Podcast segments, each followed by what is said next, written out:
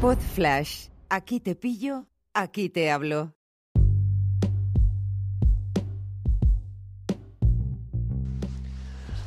Hola a todos, aquí Nacho, ¿qué tal? ¿Cómo estáis? Son las 10 y 20 de la noche del 8 de febrero de 2020 y estoy aquí en una estación de tren en Zaragoza, Delicias. Es la primera vez en mucho tiempo, o no sé si me ha pasado alguna vez esto de tener que esperar una hora para que salga mi tren. He estado en una boda, en la boda de Carlos y de Beatriz.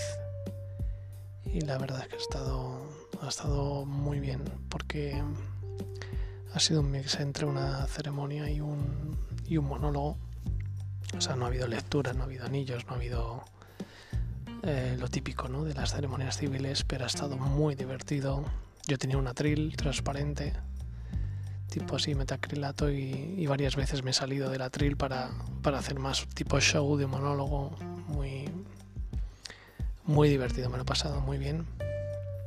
Y lo más importante de todo es el, el hecho de que lo he podido grabar con la cámara 360, con la con este juguetito, la Insta One X, Insta 360 One X o algo así se llama. Y, lo he podido grabar entero, con lo cual creo que tendré un buen material que a ver si edito pronto y no lo dejo ahí en la cola de, bodas por editar. Eh, aparte de eso, bueno, mmm, me llama mucho la atención que teniendo un billete, yo tenía un billete, yo tengo un billete ahora a las 22.45 para ir a, a, Madrid en el AVE, pero llegaba, me daba tiempo a coger uno una hora antes. Y me llama mucho la atención, bueno, tengo un billete que se llama Promo Plus o no sé qué, bueno, porque es más barato y, por ser más barato pues no tienes derecho a devoluciones. Mm, no devoluciones, eh, cambios, mejor dicho. Supongo que esto cambiará cuando, cuando haya una competencia realmente en el tema de los trenes. Supongo, no sé. La cuestión es que es poco razonable el hecho de, de que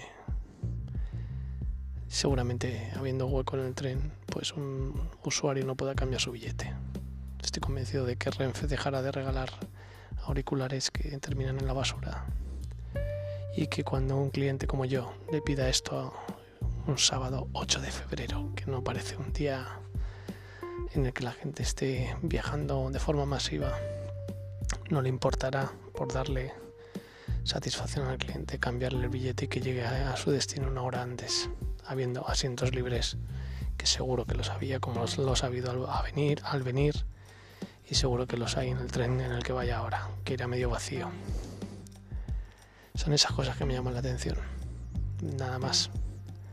Me da mucha pena que sea que una parte de la sociedad siga sin competir, siga pues no sé, en una posición cómoda. Mientras hay otra parte de la sociedad que se la juega con reseñas y con hacer su trabajo lo mejor posible, como humildemente he hecho yo con estos chicos que se han quedado contentos, no lo siguiente con mi trabajo porque lo he dado todo.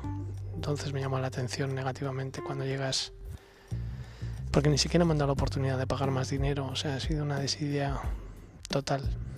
Y tampoco hay hueco para el favor personal porque te piden un número de 12 o 13 cifras que se lo tienes que decir por la ventanilla y no puede ser más frío.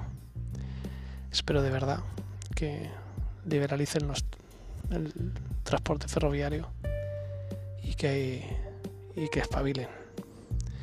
Lo malo es que lo harán los de abajo, precarizando su situación y los ineptos que dirigen este tipo de empresas y compañías seguirán ahí arriba. Pero bueno, yo como soy mi propio inepto, soy mi CEO, soy mi empleado, soy mi todo, pues estoy bastante contento conmigo, porque tampoco tengo muchas más opciones. Así es que nada, lo dicho, elegir una peli mala para mi viaje de vuelta en el AVE, como suelo hacer siempre, de zombies o alguna basura por el estilo. Y lo bueno es que tengo el coche aparcado al lado de Atocha y llegaré a casa. Espero estar en la cama sobre la una. Ya os contaré. Un abrazo para todos. Adiós.